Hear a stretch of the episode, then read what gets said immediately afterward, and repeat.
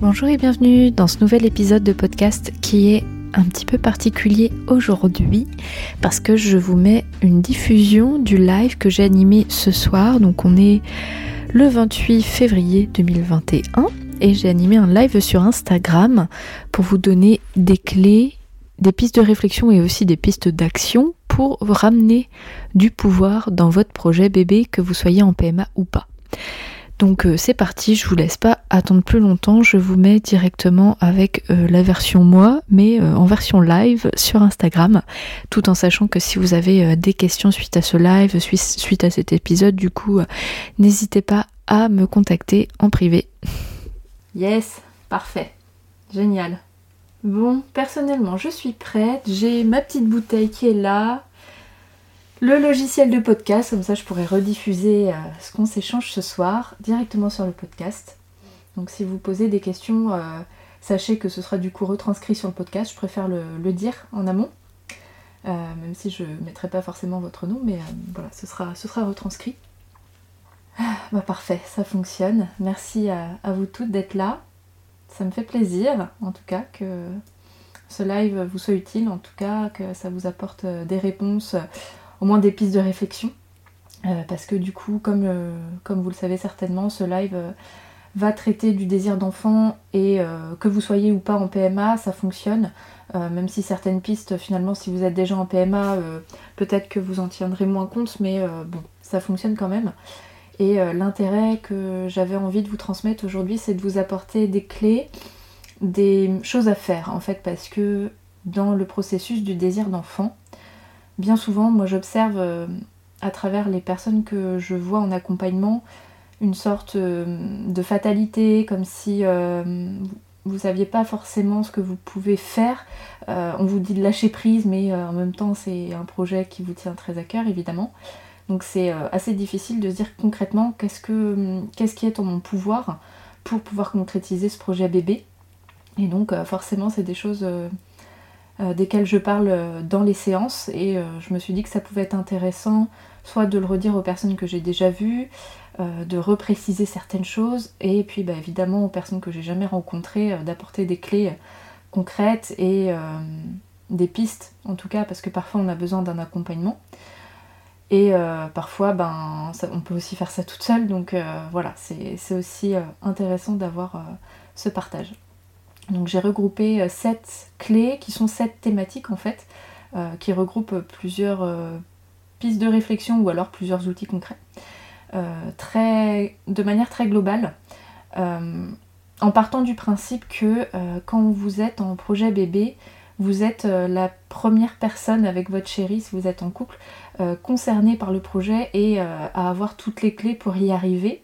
Et souvent on fait appel à des applications, à des outils, mais euh, vous avez en vous plein plein de choses et donc la plupart des choses que je vais vous transmettre, c'est euh, ça vient de vous et vous pouvez vous faire aider, mais euh, ça part vraiment de vous quoi. sachant que j'ai recueilli des questions, donc j'y répondrai à la fin pour les personnes qui me les ont posées, du mieux que je peux en tout cas, dans ce qui est en ma connaissance et en mon pouvoir personnel. Donc voilà, je vais, je vais pas tourner autour du pot, je vais vous partager euh, les clés que j'ai regroupées. Pour la première, ah, il y a un petit cœur, c'est mignon. Pour la première, euh, ça va être d'observer votre corps. Donc, vous, si vous êtes en projet bébé, vous savez certainement que vous pouvez observer vos cycles.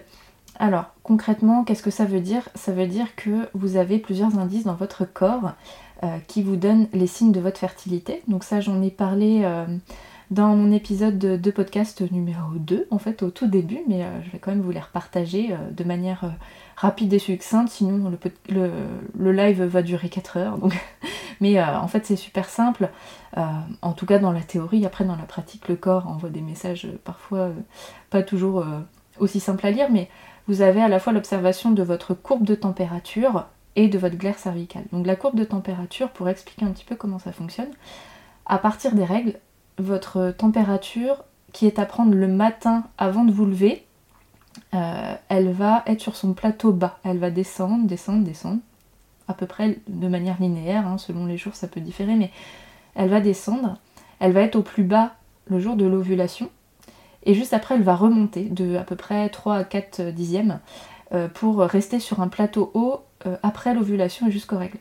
Donc ça c'est vraiment intéressant à savoir en dehors des applications où là où bah, vous pouvez quand même observer vos cycles, mais dans un premier temps ça vous permet de mieux vous connaître vous parce que euh, quand on arrête la pilule ou qu'on arrête une contraception pour euh, un projet bébé, on ne sait pas exactement comment sont nos cycles et je rencontre pas mal de femmes aussi qui arrêtent euh, la pilule et puis qui veulent tomber enceinte mais qui ne connaissent pas leur cycle parce qu'elles ont été sous pilule pendant très longtemps. Donc je trouve que c'est vraiment intéressant de savoir ça, l'observation de la température le matin. Et si on n'a pas de, rhume ou quoi que ce soit, parce que bah, ça fausse du coup les indications. Et ça, vous pouvez l'observer sur plusieurs cycles.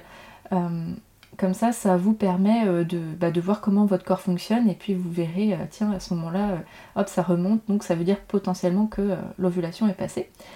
À cet indicateur-là, vous avez donc l'observation de votre glaire cervicale, qui est le mucus produit par le col de l'utérus, qui sont les pertes vaginales.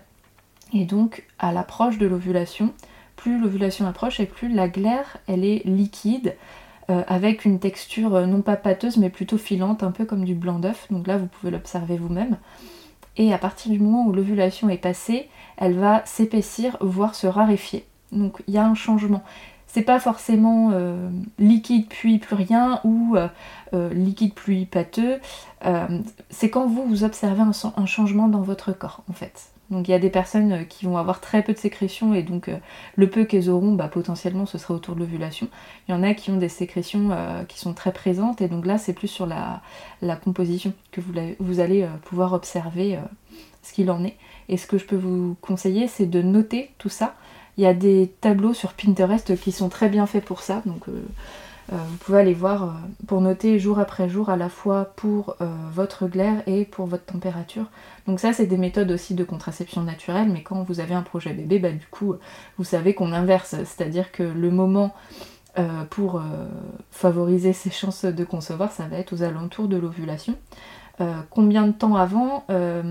Jusqu'à une semaine avant l'ovulation, donc vous avez quand même une marge de manœuvre qui est assez grande parce que déjà les cycles peuvent être plus ou moins régulier, et puis euh, parce qu'un spermatozoïde a une durée de vie de 5 à 7 jours. Donc euh, c'est pas le jour de l'ovulation, hop, on s'affole, on y va. Donc ce qui est intéressant, c'est que vous n'êtes pas obligé euh, de, faire l'amour de manière mécanique en disant c'est maintenant tout de suite. Non, non, vous avez quand même une certaine marge de manœuvre. Quoi. Donc ça, c'est ce que vous pouvez observer majoritairement dans votre corps. Il y a des personnes aussi qui arrivent à sentir leur ovulation comme un tiraillement d'un des deux côtés au niveau des ovaires. C'est pas donné à tout le monde, c'est pas toujours évident, mais si vous sentez euh, ce détail-là, vous pouvez aussi bah, voir si ça fonctionne pour vous. Et euh, au niveau du cycle menstruel, on peut avoir aussi des changements d'état physique, physiologique et, euh, psychologique. souvent, chez les femmes, avant les règles, c'est compliqué, on peut avoir des sauts d'humeur, on peut être on peut être plus fatigué, dans une énergie un petit peu comme un tourbillon. Au moment des règles, bah, après, euh, ça dépend des femmes, mais là c'est facilement identifiable vu qu'on a nos règles. Euh, le, cycle menstruel, c'est un petit peu comme des saisons. Pendant les règles, on va être en hiver, donc euh, plutôt dans un mood repli sur soi et laissez-moi tranquille. Après, on est sur une énergie de printemps, avant l'ovulation, où là on va commencer à réémerger, à vouloir faire des projets. Aux alentours de l'ovulation, au niveau de l'humeur, on va être plutôt au top, et puis aussi au niveau du désir sexuel, hein, notre corps est bien fait, donc a priori, s'il euh, n'y a pas de dispute ou euh, de fatigue euh, particulière qui vient interférer, notre désir sexuel est à peu près en corrélation avec notre période d'ovulation. Et donc après l'ovulation, phase d'automne, où là, on va rentrer dans une phase un peu plus compliquée, comme je l'expliquais tout à l'heure. Donc je ne sais pas si c'est des choses que vous connaissez déjà, un petit peu dans le détail, euh, si ça, ça vous apporte des pistes. Euh, voilà en gros euh, ce que je peux vous apporter au niveau physiologique dans votre corps de femme. Hein. je précise parce que là c'est vrai que je parle pour les femmes, mais s'il y a des hommes qui nous regardent, ben, vous pouvez transmettre aussi à votre chérie. Ensuite, je tourne la tête parce que j'ai pris mes petites notes pour pas oublier aucun des points quand même. le deuxième point que je peux vous partager, c'est d'observer tout ce qu'il y a au niveau de votre environnement. Donc ça va être votre alimentation. Est-ce qu'elle est, euh, plutôt équilibrée? Parce que oui, l'alimentation va jouer sur euh, notre capacité à, procréer. Donc il y a des, aliments euh, qui vont être à modérer. Enfin voilà, c'est la base d'une alimentation équilibrée. Hein. donc en évitant enfin en diminuant tout ce qui est plat très salé, le sucre blanc, au niveau des gras, bah, plutôt favoriser les bons gras qui sont riches en oméga 3 et qui sont vraiment top quand on souhaite concevoir un bébé parce que les, les, graisses riches en oméga 3, notamment les huiles, vous trouvez en Biocop des flacons d'huile spécialisés, enfin riches en oméga 3 tout simplement. Et euh, donc ils vont permettre de consolider la membrane cellulaire. Euh, ça va renforcer euh, les cellules. donc forcément c'est bien quand on souhaite concevoir un bébé. Et je vous propose aussi d'axer votre recherche sur aussi des aliments qui sont, on appelle ça des super aliments, qui vont être riches en minéraux, en protéines, en fer, etc. Donc vous avez les graines de chia, qui sont faciles à mettre un peu partout dans des salades, dans des soupes, dans des pâtes, dans des boules d'énergie aussi. Hein. Ceux qui me connaissent savent que c'est ma recette que je fais à peu près tous mes rendez-vous. Et euh, donc ces fameuses boules d'énergie, ce qui est bien, c'est que euh, vous mettez une demi-banane écrasée, vous mettez de l'avoine, là vous avez une base euh, où vous pouvez faire des petites boules, et dedans vous mettez ce que vous voulez. Moi je mets aussi de la spiruline en poudre. La spiruline, c'est une algue d'eau douce qui est très très riche en fer, en protéines, en minéraux, c'est un super aliment. Donc on en met un petit peu parce que franchement c'est dégueulasse. et euh, si vous en mettez un peu, vous sentirez pas le goût. Donc euh, voilà, promis. Mais euh, ne goûtez pas tout seul, parce que j'ai fait la, bêtise de goûter ça tout seul, parce qu'on m'avait pas dit que c'était dégueu et franchement c'était l'horreur. sinon ça existe en, cachet aussi. c'est un peu, plus facile à prendre. Mais si vous mettez une faible quantité assez régulièrement, franchement ça se sent pas. Euh, vous pouvez mettre euh, aussi dans ces boules d'énergie euh, bah, un peu une cuillère d'huile, justement, riche en oméga 3. Puis après, ce qui vous fait plaisir, du chocolat noir, du beurre de cacahuète. et ça vous fait des petites collations qui sont plutôt bonnes, faciles à faire, et, et puis bah, du coup qui sont riches d'aliments qui vont favoriser en fait votre projet. Donc c'est plutôt cool. donc au niveau alimentaire, ce qu'on peut regarder aussi, c'est de faire attention à tout ce qui est pesticides, donc euh, plutôt manger bio euh, au maximum pour euh, éviter ces produits qui peuvent justement fléchir votre, bah, la, fertilité. Quoi. Au niveau de l'environnement, vous avez également, bah, quand je parle d'environnement, c'est ce qu'il y a autour de vous qui, peut, qui peut interférer, et je pense notamment aux perturbateurs endocriniens, donc ce sont des substances chimiques qu'on trouve euh, plutôt dans les produits soit cosmétiques ou hygiène et qui vont euh, venir dérégler les hormones euh, littéralement. Donc c'est intéressant de faire un check-up autour de vous des produits que vous utilisez au quotidien et de voir s'il n'y a pas des changements que vous pouvez faire. Par exemple dans votre lessive, nous je sais que bah on est passé, ça fait à peu près deux ans, on fait de la lessive maison avec du savon de Marseille et du bicarbonate. C'est pas très compliqué à faire, en plus c'est super économique. Et là vous avez zéro perturbateur et notre linge est propre, donc euh, ça fonctionne bien. Euh, vous avez également tout ce qui est désodorisant, euh, le, liquide de vaisselle, voilà, tous les produits pour faire le ménage en fait, si vous utilisez bah, des, trucs toxiques, bah, le mieux c'est de, diminuer, même si je sais qu'avec le Covid c'est un peu compliqué quand on veut faire la chasse au, bah, au virus, aux microbes, voilà, c'est trouver le juste, équilibre. Euh, au moins dans cette période-là, euh, de favoriser plutôt euh, les produits comme le bicarbonate, le percarbonate, le vinaigre blanc, le citron. Donc vous trouverez des blogs qui expliquent super bien tout, tout, ce qu'on peut faire avec ces produits-là. Je ne vais pas vous faire un détail des recettes, mais c'est déjà un pilier qui est intéressant. Euh, et puis euh, aussi au niveau des cosmétiques, alors ça euh, c'est vraiment intéressant aussi de se pencher sur la question, de voir ce que vous utilisez et si vous ne pouvez pas troquer certaines marques pour d'autres, certains produits pour d'autres. Par exemple, pour ma part j'ai arrêté d'acheter des crèmes de jour et j'utilise de l'hydrolat et de l'huile qui sont vraiment adaptés à ma peau et donc bah, ça fait le job et il n'y a aucun perturbateur dedans parce que ce sont des produits purs quoi. Euh, voilà, le shampoing, le shampoing non pas sec, le shampoing solide à la place euh, du shampoing de supermarché. Euh, bref, tous les cosmétiques que vous utilisez, c'est le moment de faire un point là-dessus. Voilà, donc ça c'était le deuxième point, c'est tout ce qui concerne votre environnement, là où vous vivez. je parle aussi des ondes, alors je n'avais pas noté, mais tout ce qui est ondes au niveau de la Wi-Fi, on ne sait pas trop ce que ça fait. A priori, avoir son téléphone dans la poche, c'est pas génial. Euh, même son ordi portable sur les genoux, c'est pas génial, que ce soit pour les femmes ou pour les hommes aussi. Donc euh, voilà, vous pouvez euh, voir ce qu'il en est pour vous. À vous de voir si vous pensez que vous êtes ok là-dessus ou pas, mais c'est intéressant de se pencher sur la question. Et vous pouvez aussi couper la Wi-Fi la nuit, notamment. Donc ça permet de moins être exposé au niveau des ondes. Alors mon troisième point, j'ai mis dans un ordre plutôt logique, donc voilà, je regarde mes petites notes. Hein on va passer à la, sphère plutôt psycho-émotionnelle qui est plus ma partie, même si c'est évident qu'il fallait que je vous parle de tout ce qui est physiologique et, euh, euh, bah, des choses à mettre en place de manière factuelle euh, sur le corporel plutôt. Mais ma partie c'est plus le côté intérieur, vous le savez bien. Et donc bah forcément, pour moi ça me paraît très logique de regarder notre passé. Quel est mon passé? Quelles sont mes blessures? Euh, est-ce que j'ai été traumatisée par certaines choses? Même si c'est pas le cas, qu'est-ce qui m'a marqué? Comment je fonctionne? Euh, et à quoi c'est dû? Et donc tout ça, ça fait l'objet d'une exploration à part entière. Donc euh, pourquoi j'en parle dans le processus du désir d'enfant? Parce qu'on peut se dire ça c'est l'affaire d'une vie et que c'est un peu je sais pas si on peut dire que c'est la base euh, d'un cheminement quelconque. Euh, oui, c'est la base d'un cheminement personnel, mais quand on est euh, en projet bébé, je trouve que c'est une période qui est vraiment intéressante. même si ça fonctionne rapidement ou que voilà, on est au tout début, mais donner la vie, c'est des nouveaux enjeux parce que on devient un parent ou on redevient parent et là notre, notre place dans l'échiquier familial évolue et donc forcément ça fait remonter des tas de choses dès le projet bébé. J'ai rencontré par exemple une femme qui, euh, dès que euh, elle a arrêté sa contraception, elle a fait beaucoup de crises d'angoisse parce que là, elle sentait que le projet était possible et qu'il y avait des choses qui n'étaient pas réglées, et donc elle est venue me voir.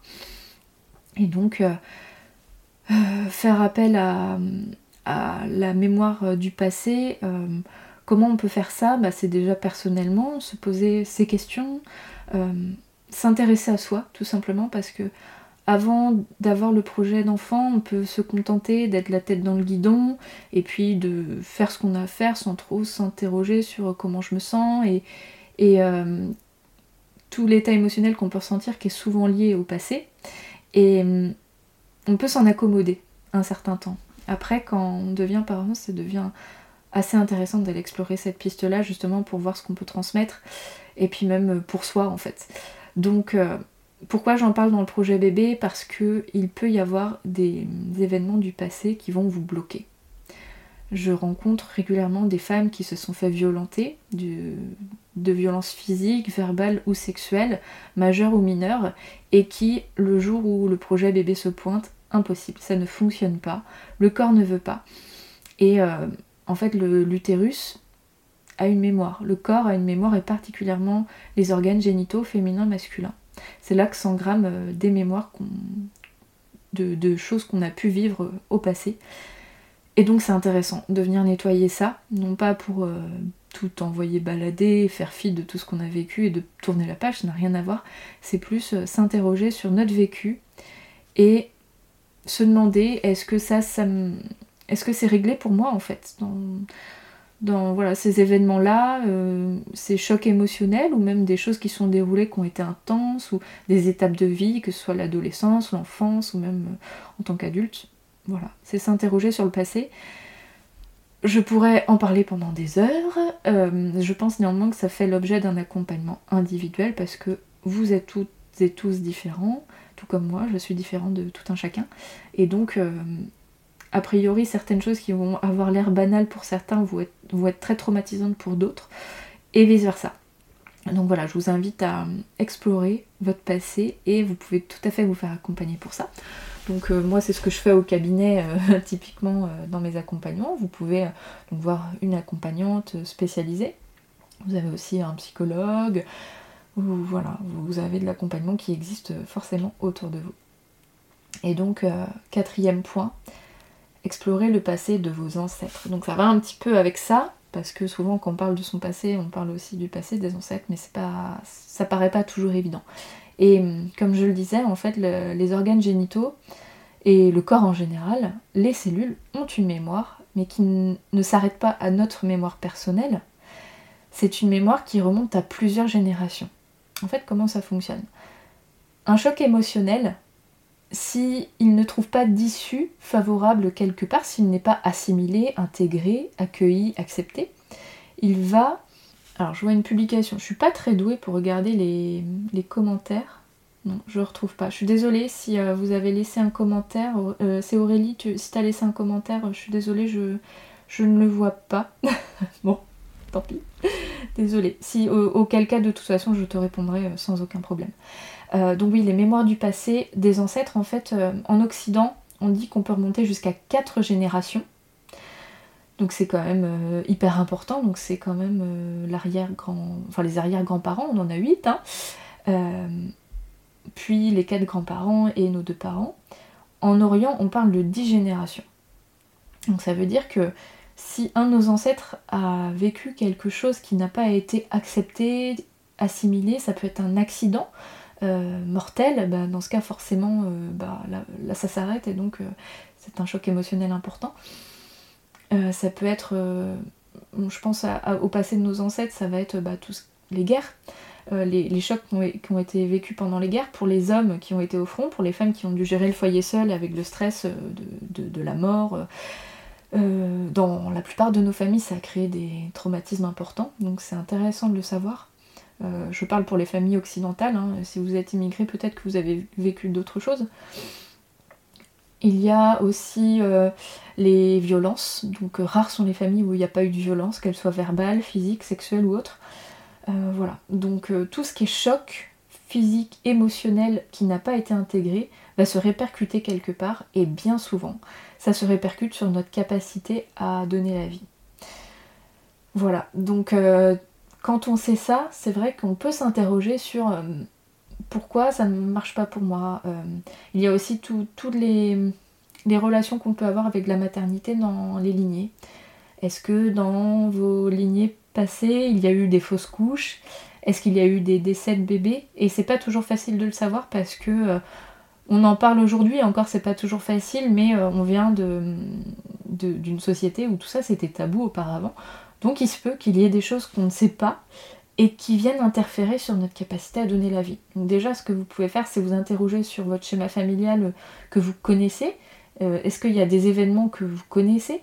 Euh, et même pendant que vous, vous étiez dans le ventre de votre maman, donc ça parle du passé et en même temps de votre personne, donc on est un peu à cheval sur les deux, est-ce qu'il s'est passé des choses? Vous pouvez, si vous avez accès, interroger les personnes qui sont autour de vous, qui font partie de votre famille, même si c'est pas toujours simple de parler de tout ça, ça peut vraiment vous rendre service tout en sachant que les choses qu'on ne sait pas sont aussi euh, une forme de message. Euh, un vide quelque part, un non-dit, et potentiellement une difficulté ou quelque chose qui est amené à être dépassé. Voilà, donc euh, comment faire pour dépasser ça? Déjà, le fait de s'interroger, pour moi, c'est une étape qui est hyper importante et pas qui fait tout, mais ça permet déjà de poser des mots, de lever le silence sur euh, ces choses-là et de lever le bon bah c'est passé, c'est tout. Non, de juste déjà de se dire ok ça a peut-être encore un impact aujourd'hui. Euh, apporter une reconnaissance symbolique, c'est déjà une forme de digestion de ces événements-là. Et euh, bon, vous pouvez aussi en parler lors de séances spécialisées. c'est aussi ce que je fais en séance, mais vous pouvez en parler avec, avec un psychologue. Il y a aussi des, des moyens euh, qui sont plus basés sur le corps, comme euh, l'énergétique euh, chinoise, le magnétisme. Bref, il y a plein de choses de possibles, mais déjà commencer par s'interroger, je trouve que c'est déjà une grande étape. Avant de, de vouloir libérer tout ça, ça peut des fois dénouer le petit nœud qui était caché quelque part et on savait pas trop si ça avait un lien. Bah déjà le fait de se poser la question, ça lâche beaucoup de choses. En tout cas, c'est ce que je peux observer en séance. Hein. Je ne dis pas euh, des choses comme ça, c'est vraiment ce que je peux observer. Il, suffit du déclic de Ok, j'avais pas fait le lien. Là aujourd'hui, je me dis il y a peut-être un lien. Et ben parfois, ça suffit à s'autoriser justement à le dépasser. Parce que c'est aussi engrammé dans l'inconscient. Euh, pour parler de l'inconscient, je trouve que c'est vraiment intéressant de, vous faire part du fait que notre cerveau, c'est 5% environ euh, de part consciente et 95% d'inconscient. Donc, moi je trouve ça hyper intéressant de le savoir, notamment quand on essaye d'avoir un bébé, parce que on est souvent dans. On, parle de lâcher prise, mais lâcher prise sur quoi? Bah, déjà, quand on sait que le cerveau il fait le job à 95% sans qu'on ait besoin euh, d'y réfléchir, quelque part je trouve que ça fait du bien. Parce que euh, on a tendance à vouloir tout contrôler, à se dire que euh, tout est on est responsable de tout, ben, pas forcément. Et justement, à partir du moment où on reconnaît des mémoires du passé qui peuvent peut-être potentiellement interférer sur, euh, sur notre capacité à donner la vie, qu'on soit homme ou femme, hein, je le précise, c'est intéressant de regarder les lignées des deux personnes et pas que des femmes, eh bien le cerveau, il fait son job d'une manière ou d'une autre à un autre étage qui nous dépasse totalement.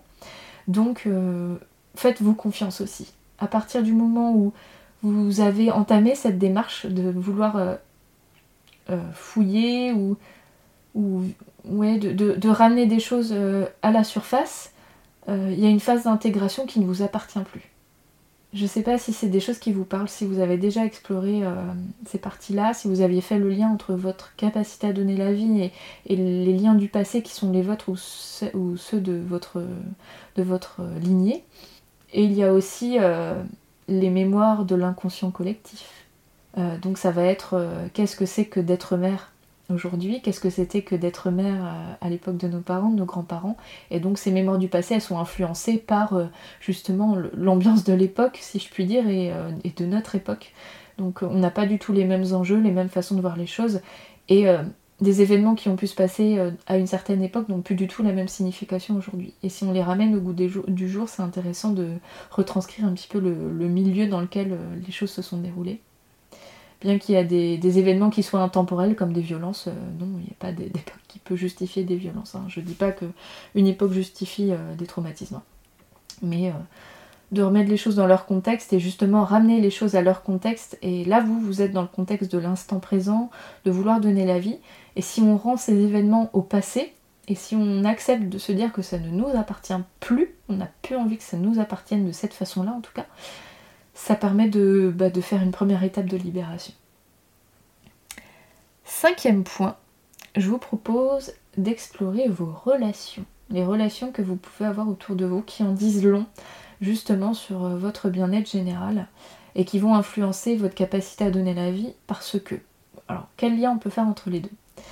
Le système relationnel dans, dans lequel on est ne triche pas. Même si on entame une démarche euh, personnelle, les relations qu'on a avec les autres en disent long sur notre manière euh, de se placer.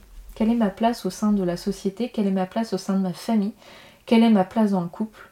Quel système de relation j'ai avec mon conjoint ou ma conjointe? Et ça, ça vient vraiment dire euh, quelle est ma place au monde, tout simplement. Est-ce que vous avez euh, des relations toxiques autour de vous? Qu'est-ce que c'est qu'une relation toxique Ce n'est pas forcément une personne toxique, et si c'est le cas, bon bah là les choses sont très claires, si c'est quelqu'un qui vous veut du mal euh, volontairement, qui, est nuisible.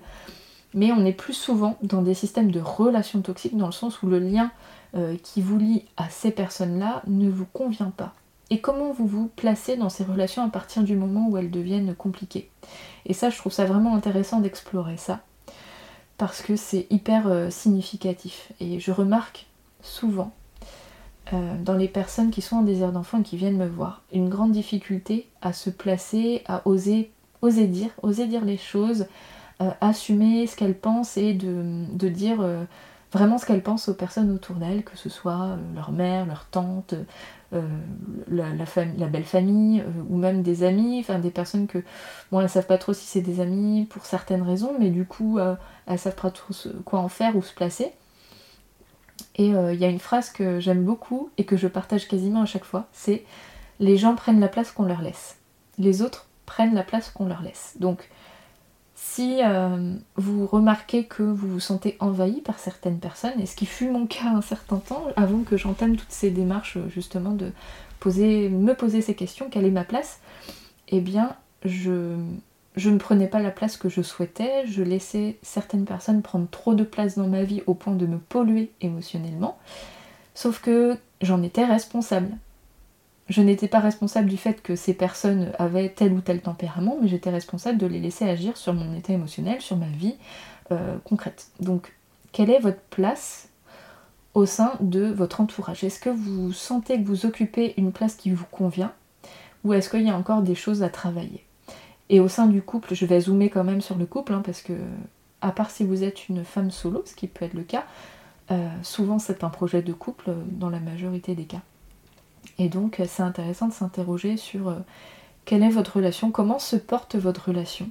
De faire un pas en arrière et au lieu d'être tout le temps tête dans le guidon, ouais, se dire ok, ça fait tant de temps qu'on est ensemble, aujourd'hui je me sens comme ci ou comme ça, et ce projet de bébé, où est-ce qu'on en est tous les deux? Est-ce que c'est mon initiative? Est-ce que c'est la sienne? Est-ce qu'on est, d'accord? Est-ce qu'il m'a rejoint? Est-ce que je l'ai rejoint? Est-ce qu'on est totalement ok? Est-ce que j'ai pas dit oui pour lui faire plaisir?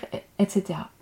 Et c'est vraiment intéressant de se poser toutes ces questions pour être au clair, tout simplement. Il n'y a pas de réponse parfaite. Le, but, c'est pas de se dire euh, on a eu envie tous les deux au même moment et c'est génial. Non, souvent ça marche pas du tout comme ça, je vous rassure.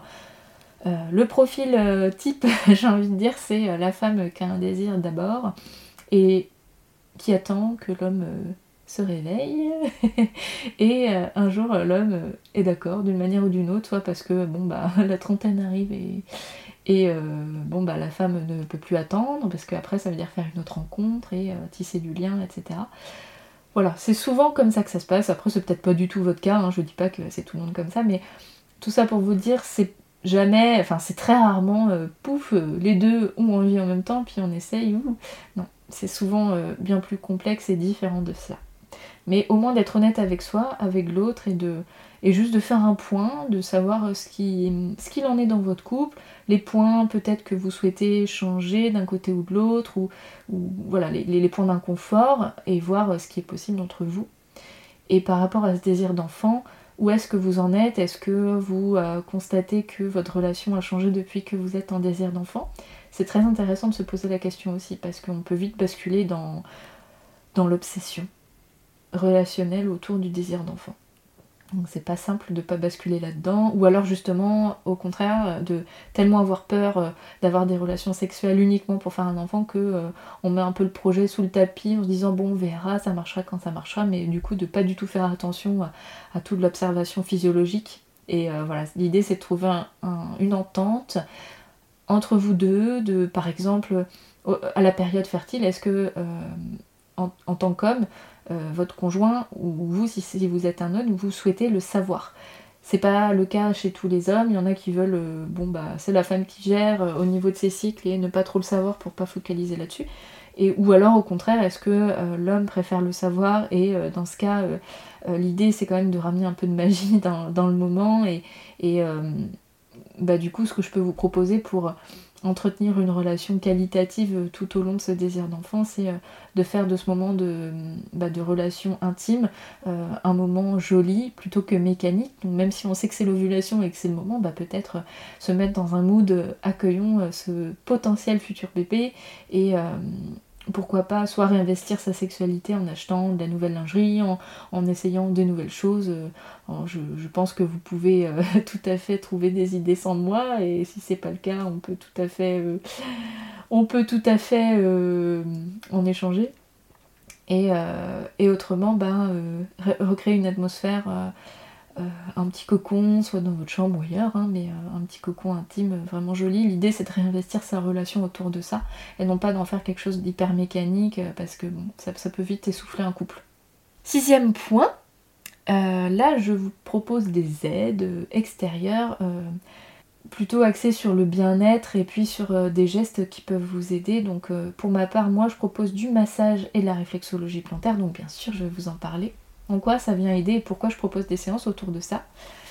Donc euh, dans mes séances, elles sont individuelles, je précise, il y a un temps d'échange qui est plus ou moins long selon vos besoins. Et ensuite, je propose un massage sur mesure, intuitif, très enveloppant et qui vient à la fois faire la continuité de la conversation qu'on a eue juste avant, c'est-à-dire qu'avant on a parlé en français, et bien juste après on va parler en corps. Donc euh, le corps parle, il a des choses à dire, il a des choses à libérer, à exprimer, et le massage est une bonne façon. Je pense aussi que c'est une bonne façon de, ramener une mémoire, euh, une, pas une mémoire, mais une conscience au niveau du corps, parce que euh, procréer ça se passe aussi dans le corps, et on est tellement dans la tête quand on essaye d'avoir un bébé, quand on parle de ce fameux lâcher prise, en fait on se prend vachement la tête. Et donc c'est difficile de lâcher prise, mais justement le massage est une belle forme de lâcher prise dans la mesure où on, offre ça à son corps. Et, euh, le corps a, des tas de choses à dire et c'est franchement toujours des moments euh, intenses parce que euh, selon ce que vous m'avez dit juste avant, si par exemple vous êtes paralysé dans des peurs, hein, c'est vraiment un exemple quelconque que je donne et je, ne pense à personne en particulier, mais c'est des choses qui sont fréquentes. Si on a peur euh, par exemple de reproduire le schéma de notre mère et qu'on pense que euh, ça peut euh, interférer dans notre capacité à donner la vie, ou peur de faire une fausse couche, eh bien je vais venir stimuler grâce au massage des zones du corps qui vont être en correspondance avec les peurs. Donc oui, il y a des liens entre le corps et l'esprit, et il y a des gestes pour ça.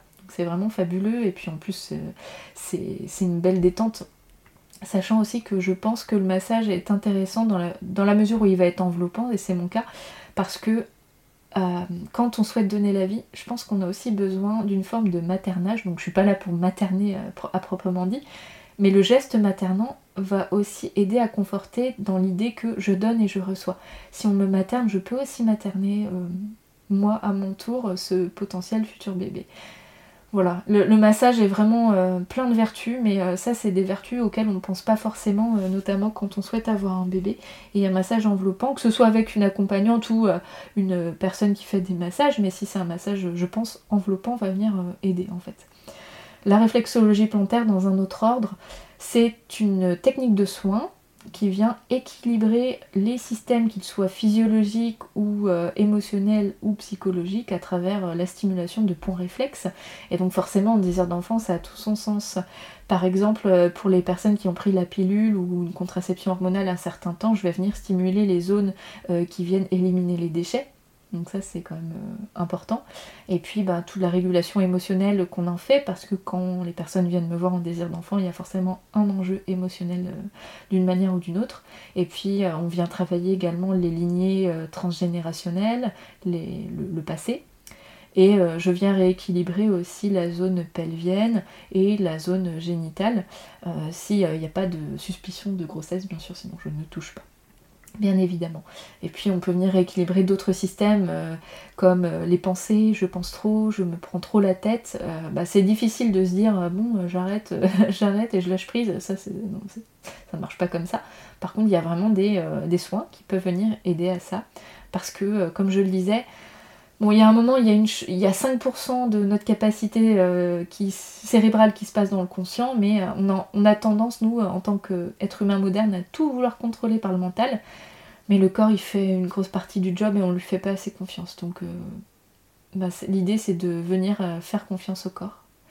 Et le massage, la réflexologie sont des bons moyens de dire à notre corps, ok, bah tiens, fais ton truc, et euh, moi, même si je me prends la tête, fais ton truc. Et euh, c'est une forme de lâcher prise quelque part. Donc euh, c'est ça que je trouve vraiment intéressant dans, ces soins-là. Après, au niveau des soins qui existent, ou des techniques autres que vous pouvez tester, bah, il y a l'ostéopathie. parce que parfois on a des dérèglements au niveau du corps qui sont facilement réglables avec quelques séances d'ostéopathie. et en désir d'enfant, je peux que conseiller d'aller faire des séances d'ostéopathie de toute façon.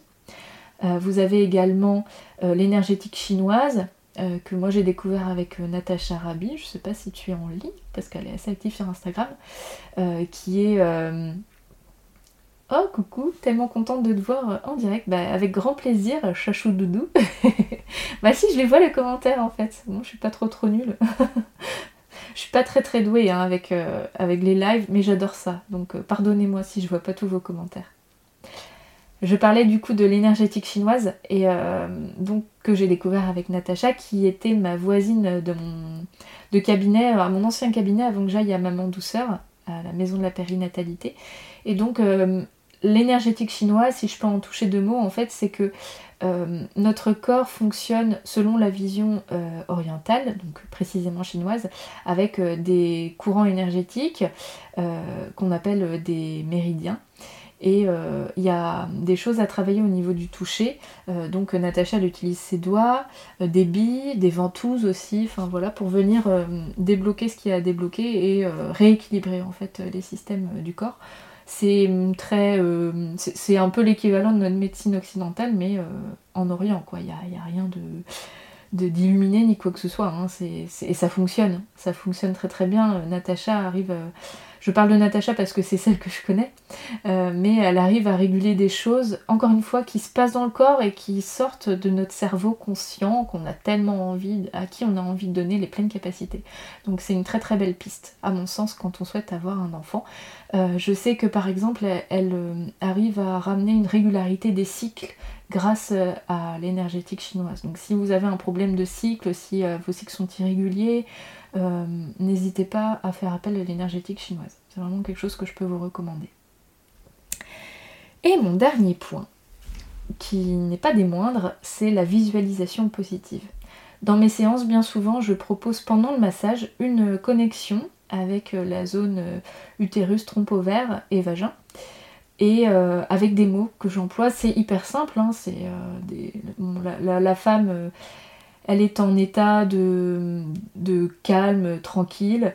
Euh, pendant un massage, vous voyez comment vous vous sentez. Et je viens souvent à la fin euh, poser mes mains au niveau du bas de son ventre et je vais prononcer des mots qui vont venir ramener de la conscience dans cette zone-là et même explorer la zone euh, de l'utérus parce que on, ne connaît pas notre corps, on ne le connaît pas bien en tout cas.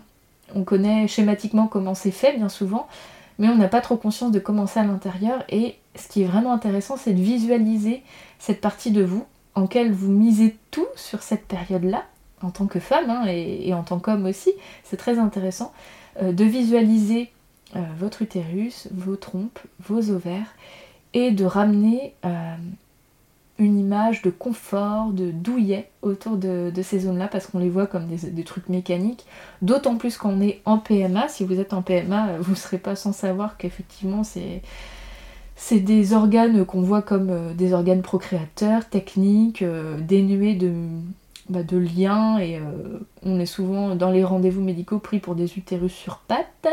Sauf que déjà les organes génitaux sont en connexion avec le reste du corps mais de manière directe, avec le stress, avec notre euh, bah ouais avec les pensées avec euh, notre forme physique aussi. Les organes vont bouger euh, selon notre digestion. Tout ça en fait ça c'est en relation. Donc visualisez-vous dans votre ensemble dans votre globalité et visualisez aussi comme je le disais une image de douillet de comme si s'installer dans votre utérus c'était juste la meilleure chose qui puisse arriver à, à, ce potentiel futur bébé que vous l'attendez et que cet utérus il est juste parfait pour ça et je trouve ça particulièrement intéressant quand on commence à perdre la confiance en soi, quand on bascule dans le processus PMA et que on a un peu cette sensation de plus savoir trop quoi faire, comme si on était absolument tributaire de la médecine. Eh bien non, euh, vous avez aussi votre grande capacité à l'intérieur de vous à vous connecter à ces parties-là de votre corps. Vous pouvez le faire n'importe quand, vous pouvez en faire un rituel avec, euh, une pierre, une bougie. Euh, comme vous voulez, là, dans un moment où vous vous sentez bien, dans un endroit aussi où vous vous sentez bien, et juste fermer les yeux et penser à, cette zone de votre corps qui est là pour donner la vie. On parle d'amour, on parle de faire un enfant, on parle pas que euh, d'hormones, euh, de d'aiguilles, enfin voilà, il n'y a, pas que ça qui rentre en jeu, on parle d'amour. Donc même si vous êtes en processus FIV, je vous invite vraiment, ou en assimilation, à vous dire, je suis en train de faire un bébé. Et même au moment où, vous êtes en train d'avoir un transfert d'embryon, euh, une insémination, vous êtes en train de faire un bébé ou d'accueillir un bébé. Donc euh, c'est juste ça la base en fait. Ça c'est la base. Et la médecine c'est ça vient vous aider. Mais la base c'est vous et votre conjoint. Et même si vous êtes infertile et que euh, vous êtes obligé de passer par le don de gamètes par exemple, c'est votre utérus, c'est votre corps. Donc la base c'est vous et ramenez-vous de la confiance. Et pourquoi je parle de visualisation? C'est parce que notre cerveau ne fait pas la différence entre le vrai et le faux. C'est-à-dire que plus vous allez vous, vous, vous visualiser votre utérus comme un endroit douillet et juste parfait pour accueillir la vie, plus en fait votre cerveau va le prendre pour vrai et on sera convaincu sans que vous ayez à euh, réfléchir pendant 36 ans. Donc euh, il n'y a que du bon à avoir des visualisations.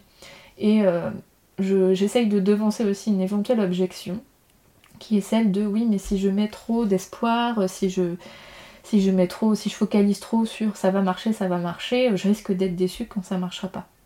Là, l'idée, c'est pas de se voiler la face, c'est pas du tout ça, c'est de ramener la pleine confiance en son corps et juste avoir la conviction de base que votre corps il est fait pour ça, que euh, ça fait des, des je sais pas combien de centaines de millions d'années, je, je sais plus, mais bref, euh, que, l'humain existe et que euh, on n'a pas attendu la médecine pour procréer, et que l'infertilité elle est souvent liée à des facteurs extérieurs qui sont de plus en plus importants. Pourquoi il y a de plus en plus de couples qui sont en infertilité? Bah déjà parce qu'on attend de plus en plus tard aussi ça rentre en jeu, mais enfin ça ça a une limite il y a beaucoup euh, une part qui est liée à notre environnement, mais aussi à la confiance qu'on peut se faire.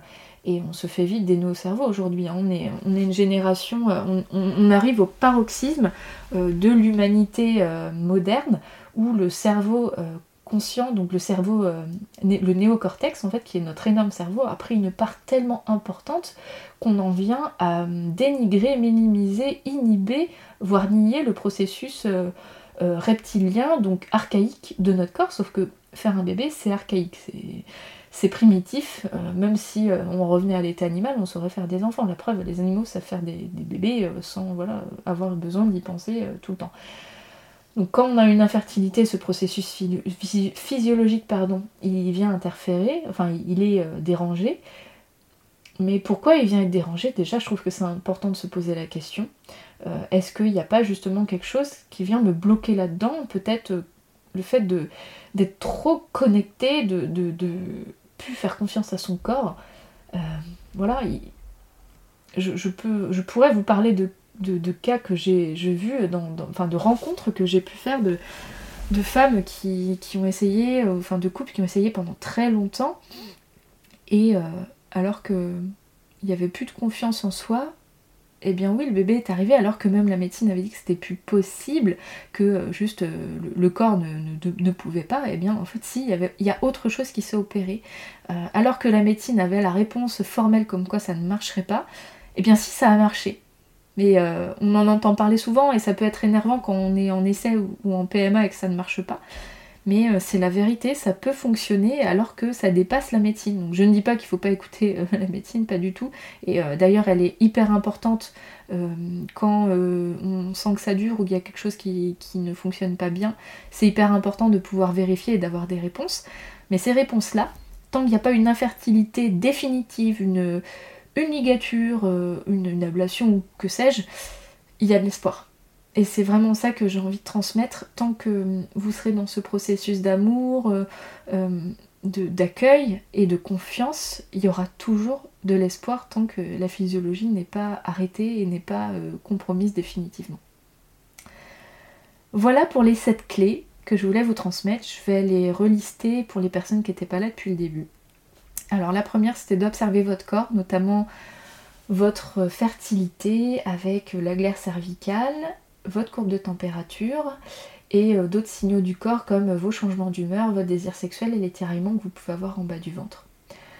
La deuxième clé que je vous ai transmise, c'est d'analyser votre environnement, que ce soit dans les perturbateurs endocriniens, euh, dans euh, les pesticides au niveau alimentaire, votre alimentation justement. J'ai pas parlé du sommeil également. Est-ce que vous avez un bon sommeil? Est-ce que vous dormez bien? Et ça, c'est important aussi de, de, faire attention à ça parce que plus on va être fatigué et plus la, capacité à se reproduire va, être compromise. Hein. C'est tout un équilibre global qu'on vient regarder. Euh, vous avez également comme troisième point exploré mon passé, euh, mon vécu, des éventuels chocs émotionnels, des choses qui font que peut-être ça pourrait venir interférer sur euh, ma capacité à donner la vie et celle de votre conjoint ou conjointe bien sûr. Et euh, quatrième point, du coup, par extension, les euh, événements passés euh, qui ne vous appartiennent pas, mais qui appartiennent à vos lignées précédentes et qui viennent interférer sur votre vécu. Car je le répète, le vécu de vos ancêtres a, un impact en fait sur vous. Donc ça peut se manifester de plein de façons, mais notamment sur la fertilité et la procréation. C'est ce qu'on appelle les liens transgénérationnels et euh, quand on parle des liens psychologiques, ça va être la psychogénéalogie. C'est passionnant, c'est un sujet que j'explore euh, toujours plus, que j'essaye de, vraiment creuser et je pense que je le maîtriserai jamais, que personne ne le maîtrisera jamais parce qu'il se, se passe des choses qui nous dépassent totalement. Mais je pense qu'aujourd'hui on est à l'aube euh, d'un paradigme qui va venir explorer ça. Et, vraiment on peut vraiment observer dans toutes les familles, même dans tout un chacun, comment on va être fidèle, on va avoir des loyautés à des événements passés ou à des personnes qui appartiennent à notre passé. et qu'on a du mal à lâcher comme si il dépendait de nous, de cette mémoire, comme s'il dépendait de nous de trouver une solution à tout ça. Voilà, donc les liens transgénérationnels, et ça vous pouvez venir euh, en parler avec moi ou avec euh, d'autres praticiens euh, sans aucun problème. je précise quand même que je fais des séances aussi en visio, donc si vous n'êtes pas dans le Morbihan, n'hésitez pas à me solliciter.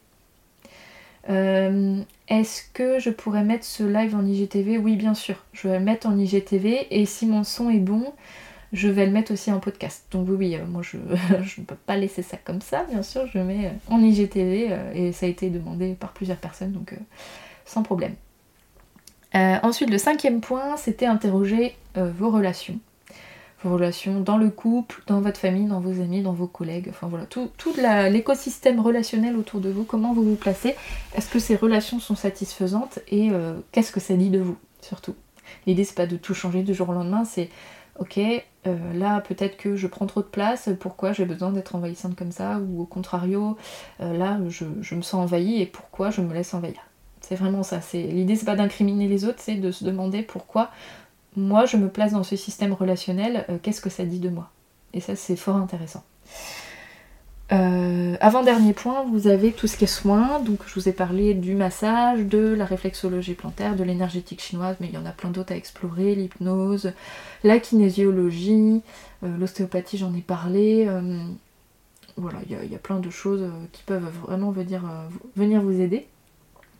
Alors Aurélie dit qu'elle file se coucher et oui, tu pourras écouter la suite en podcast normalement et au pire en IGTV, donc tu auras toujours le moyen de réécouter ça avec plaisir. Merci à toi pour ton commentaire et bonne nuit. Et dernier point, c'était donc la visualisation positive, car le cerveau, euh, une fois qu'on se convainc de quelque chose, il ne fait plus la différence entre ce qui est euh, fictif ou réel. Donc euh, se convaincre que notre utérus est le meilleur endroit possible pour donner la vie à ce bébé qu'on attend et qu'on est faite pour ça tout simplement. Et en plus, c'est vrai, hein, c'est même pas euh, irréel, c'est la vérité, mais on a du mal à s'en convaincre. Donc, plus on va se visualiser notre utérus comme l'endroit parfait, non pas comme euh, un endroit aseptisé, euh, froid, mécanique, un organe simplement, mais comme un espace sacré, un espace un espace privilégié, enfin un espace qui mérite de, de l'amour, qui mérite de l'intérêt, de l'attention. vraiment, c'est hyper, euh, hyper important quoi. Euh, et, le visualiser, c'est encore plus parlant, donc vous pouvez euh, visualiser mentalement, vous pouvez écouter aussi des visualisations guidées. moi je sais que j'en ai écrit une, je ne l'ai pas, pas faite en audio, cela dit si c'est une demande de votre part je pourrais le faire sans problème, je vous la donnerai. Vous pouvez faire aussi des mantras, soit le créer, soit en trouver un. Vraiment, vous pouvez, vous avez un espace de création qui est infini à partir de là. Vous pouvez faire des rituels, euh, faire aussi des coloriages. Euh, euh, vous tapez coloriage utérus, vous allez trouver des schémas qui sont magnifiques, des, illustrations qui sont top et vous pouvez justement prendre le temps de venir colorier ça de, de couleurs qui vous inspirent. Enfin bref, vous avez plein de possibilités. Il y a d'autres points euh, sur lesquels euh, j'aurais des tas de choses à dire, mais je me suis dit que ce serait trop long. Donc j'ai regroupé en sept thématiques, c'est même pas sept points, c'est beaucoup plus de points que ça, mais avec cette thématique euh, balayée dans le sens large. Si vous sentez que vous avez besoin d'aller plus loin que ça, si vous avez besoin d'être guidé, d'être écouté, d'être accompagné dans cette démarche-là, bah vous savez où me trouver, je suis là, je fais de l'accompagnement à mon cabinet à Maman Douceur à Vannes, dans le Morbihan, à domicile aussi. Mm, toujours dans le secteur euh, Morbihan, Vannes euh, et aux alentours. Et je fais aussi des séances en visio, donc si vous êtes plus loin, si vous ne pouvez pas venir me voir, euh, bien sûr, la magie d'Internet aujourd'hui, comme là on le fait, nous permet de pouvoir échanger. mais là, je vous transmets des choses, pas de façon unilatérale, parce que j'ai vos questions et vos, vos remarques, mais c'est moi qui parle. Dans les séances, c'est vous, en fait. Et moi, je suis là peut-être pour éclairer le chemin, tout simplement, mais ça fait beaucoup. Parce que parfois on a besoin, euh, on a besoin d'avoir euh, ce regard neutre extérieur pour venir euh, mettre des balises sur notre chemin et nous ramener de la confiance. Donc je suis là pour ça. Je suis certaine que si vous n'êtes pas dans le Morbihan, ou même si vous l'êtes, mais que voilà, il y a Il y a d'autres personnes qui vous inspirent pour ça, mais je suis loin d'être la seule. Plein de personnes qui sont capables d'accompagner le processus.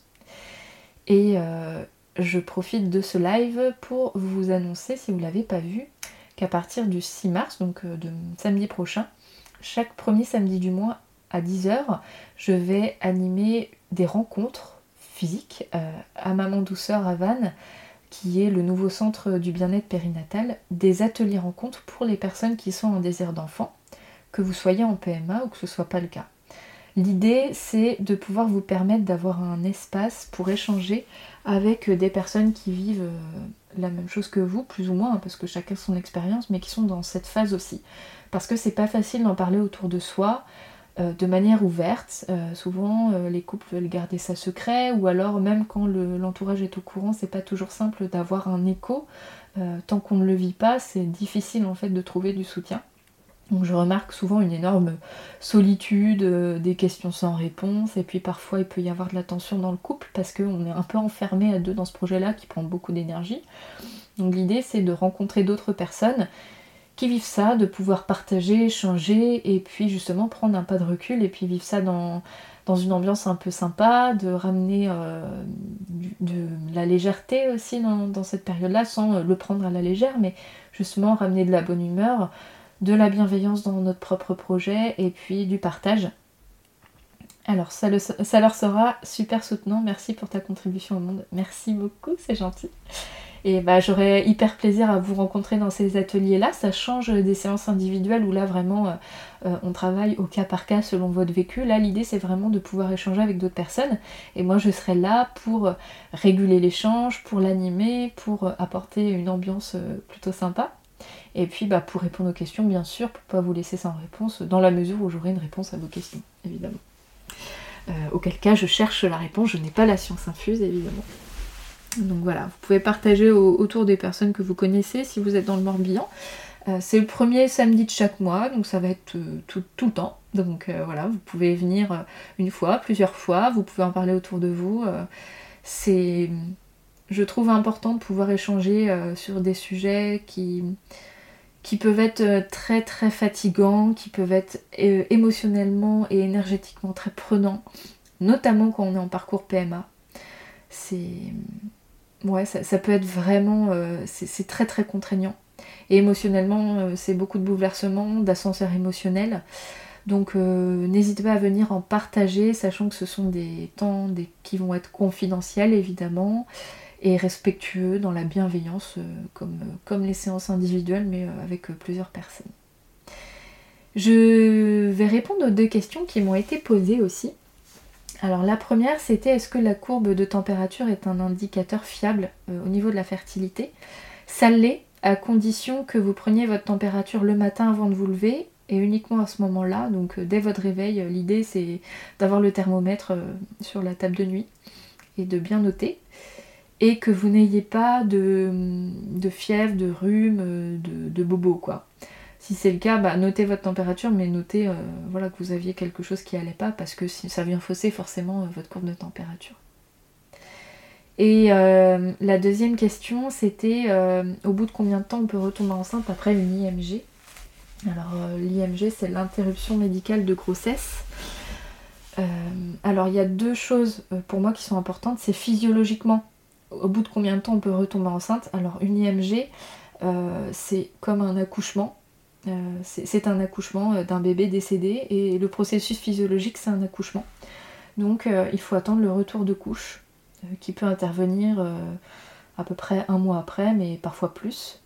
et donc à partir de là, les cycles reprennent. Donc il y a des femmes qui retombent enceintes au bout d'un mois et demi, deux mois, et il y en a d'autres, ça va être beaucoup plus long. Donc vraiment c'est dépendant de, chaque personne, mais euh, je dirais euh, à partir du retour de couche en fait. Et euh, il y a une autre sphère qui est la sphère émotionnelle, parce que quand on a perdu un bébé, c'est important de se poser la question, est-ce que j'ai besoin d'un temps pour digérer ce qui s'est passé et est-ce que mon conjoint a aussi besoin d'un temps? Parfois le deuil a besoin d'être fait sur le temps avant de pouvoir réinvestir une grossesse et parfois les, couples ont, besoin ou envie de réinvestir le projet rapidement, ça, il n'y a aucune bonne réponse. Je ne suis pas là pour ça, pour dire il faut du temps ou il, faut, il faut rattaquer tout de suite. Juste posez-vous la question de savoir où vous en êtes émotionnellement. Est-ce que vous avez besoin d'être accompagné euh, là-dessus pour pouvoir passer à autre chose? Est-ce que c'est ok? Est-ce que c'est pas du tout ok? Et dans ce cas, vous, avez besoin de vous, remettre, vous mettre au repos émotionnel. Voilà, physiologiquement, ça va être euh, le retour de couche et euh, émotionnellement, il n'y a que vous qui pouvez le savoir. Alors, j'ai eu plusieurs messages concernant les, accompagnements qui peuvent se faire. Alors, Marjorie euh, propose du Reiki, elle dit que c'est vraiment intéressant pour euh, les lignées transgénérationnelles. C'est vrai que j'ai pas parlé du Reiki et pourtant c'est euh, une pratique que je connais. donc tout à fait, le Reiki peut venir vous aider pour libérer les mémoires personnelles et transgénérationnelles. Et c'est vraiment intéressant. Donc merci pour ton commentaire parce que j'aurais pas forcément pensé à en parler. Et Chachou Doudou qui parle du nettoyage énergétique qui pourrait également être soutenant effectivement. Donc quand on parle du nettoyage énergétique, je ne sais pas si tu penses à une pratique en particulier. Le Reiki euh, peut en faire partie, c'est possible. Euh, et il y a bah, l'énergétique chinoise, le magnétisme aussi. Je ne sais pas si vous avez d'autres idées. Euh, j'ai mes connaissances peut-être qu'elles s'arrêtent là. Hmm, là, comme ça, je vois pas trop. Euh, je, connais une praticienne qui, mélange des techniques à la fois d'acupression, euh, qui fait, euh, je sais plus comment ça s'appelle, c'est avec des écouteurs au niveau des chevilles, ça paraît dingue quand on parle de ça, mais, mais oui, il y a un processus avec des sons qui viennent régler les cellules. je pense que si vous tapez énergétique et vous tapez votre commune ou votre département, vous allez trouver des choses assez intéressantes. Là, euh, ça dépasse mes compétences. Alors, Vanessa qui me met. Alors, où est-ce qu'on trouve les infos concernant ces samedis matins d'échange sur ton site? Alors, c'est vrai que pour l'instant, sur mon site, je n'en ai pas parlé. Je l'ai mis sur mes réseaux sociaux et sur le site de Maman Douceur Vanessa. Donc si tu tapes mamandouceur.fr, tu vas tomber sur le site de la maison euh, du, bien-être périnatal à Vannes. Et euh, c'est au sein de cette structure que je vais animer ces, samedis, premier samedi de chaque mois. Et donc tu peux t'inscrire directement sur le site. Euh, donc ça c'est cool parce que ça marche avec des inscriptions c'est déjà très complet. Bah merci, j'ai essayé d'être euh, à la fois concise et euh, globale, c'est important. Euh, bah écoute Aurélie, merci beaucoup à vous de votre présence. J'espère en tout cas que ça vous a été utile, que vous avez trouvé des ressources intéressantes pour vous. S'il y a besoin de précision sur certaines choses, surtout n'hésitez pas. Euh, parce que c'est vrai que j'ai essayé de balayer euh, un ensemble de points, mais qu'on peut aller beaucoup plus loin. Et puis si vous avez besoin d'une séance, bah voilà, vous savez où me trouver. Il y a toute ma disponibilité pour ça, de manière totalement personnelle. Et euh, donc Vanessa, oui, tu, disais, donc c'est pour une amie en parcours PMA, bah oui, tout à fait, tu peux lui envoyer le site de Maman Douceur. Et puis bah, je vais le mettre sur mon, site, hein, parce qu'effectivement, il faut que je fasse ça, c'est hyper important, mais j'y ai même pas pensé. Alors, Solène, coucou Solène, merci pour tout, nous viendrons te voir avec mon mari. Tu es d'une douceur incroyable et dose de bienveillance incroyable. Merci beaucoup. Et je serais trop heureuse de te revoir, Solène. On s'était vu euh, l'été dernier, et puis si en plus je peux voir euh, ton chéri, bah avec grand plaisir. Sachant que les ateliers, je l'ai pas précisé, mais je les fais à 20 euros euh, pour une personne seule et à 30 euros par couple. Donc c'est vraiment ridicule pour, pour, bah, pour le fonctionnement d'une entreprise. Alors à votre échelle, je ne sais pas ce que ça représente, mais c'est vrai que c'est un prix euh, vraiment dérisoire. Je vais gagner zéro argent là-dessus, hein, mais euh, c'est pas du tout grave. Moi, ce qui compte, c'est de pouvoir vous proposer justement quelque chose qui est peut-être un peu différent des séances euh, individuelles, de pouvoir partager, d'avoir une dynamique autour de ça. Donc ça me fait hyper plaisir. Et ouais, c'est hyper abordable effectivement, et j'y tiens parce que ben on n'a pas forcément toujours le moyen de se faire accompagner de manière individuelle. C'est, je, sais que ça représente un certain coût. Et puis c'est deux démarches différentes en fait. Donc euh, c'est même intéressant de faire les deux parce que euh, un accompagnement individuel ne vient pas remplacer euh, la ferveur d'un groupe. Et l'idée, c'est qu'on peut se voir aussi régulièrement avec ces groupes-là, donc c'est intéressant. Et inversement, parfois, bah, les hommes, je pense aux hommes, ils ont du mal à franchir la porte de mon cabinet pour un accompagnement individuel. Même si euh, de manière générale c'est peut-être plus facile qu'avec un psychologue parce que je ne suis pas psy, donc il n'y a pas cette idée de euh, je veux voir un psy, euh, je suis fou, qui a encore la vie dure. je suis qu'une simple accompagnante qui vient juste éclairer le chemin, apporter des pistes, écouter. Mais euh, c'est plutôt les femmes que je vois. Et les hommes, je les vois après, quand les femmes tombent enceintes pendant la grossesse. Mais avant, c'est plus compliqué. Alors que peut-être que je me trompe, mais je me dis que les ateliers, euh, euh, les hommes, sera peut-être plus facile de venir, c'est moins engageant, en se disant qu'il y a d'autres personnes et qu'on vient là juste pour échanger. voilà. peut-être que ce sera plus facile pour eux. Et j'ai bien conscience que ça peut être, ça peut être pas simple euh, même pour des femmes, hein, de venir franchir la porte de mon cabinet parce que ça veut dire qu'on vient travailler des choses et c'est inconfortable parfois. Même si euh, l'idée c'est d'y trouver une forme de libération et de bien-être après. Je sais que mes séances sont pas toujours confortables pour celles qui les connaissent. Euh, oui, on parle de beaucoup, beaucoup, beaucoup de choses qui ont attrait à l'intime, on enlève les tabous, et puis justement dans le désir d'enfant, l'idée c'est d'essayer de comprendre ce qui peut bloquer quand vous n'êtes pas au tout début du parcours. Et quand bien même vous êtes au tout début, bah, c'est bien aussi de libérer ce qui y a libéré, donc euh, ça passe par des zones d'inconfort, forcément. Sinon, il n'y aurait pas besoin de travailler tout ça, ce serait super facile.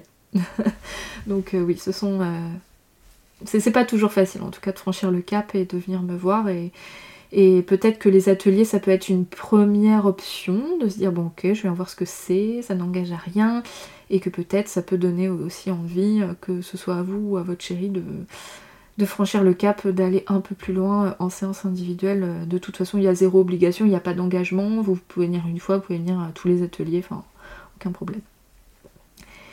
Je vais clôturer mon live. En tout cas, j'ai passé un bon moment, ça fait plaisir euh, de vous voir connecter.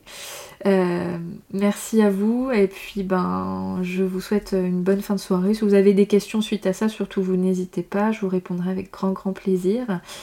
Et ben je vous dis à très bientôt, merci. Euh, oh, la région toulousaine, waouh Et eh ben merci beaucoup. Euh, bonne, euh, bonne nuit si vous allez vous coucher.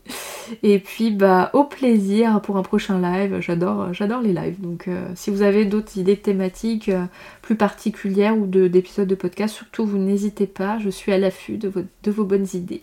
Bonne soirée à vous et puis bah à bientôt. Ciao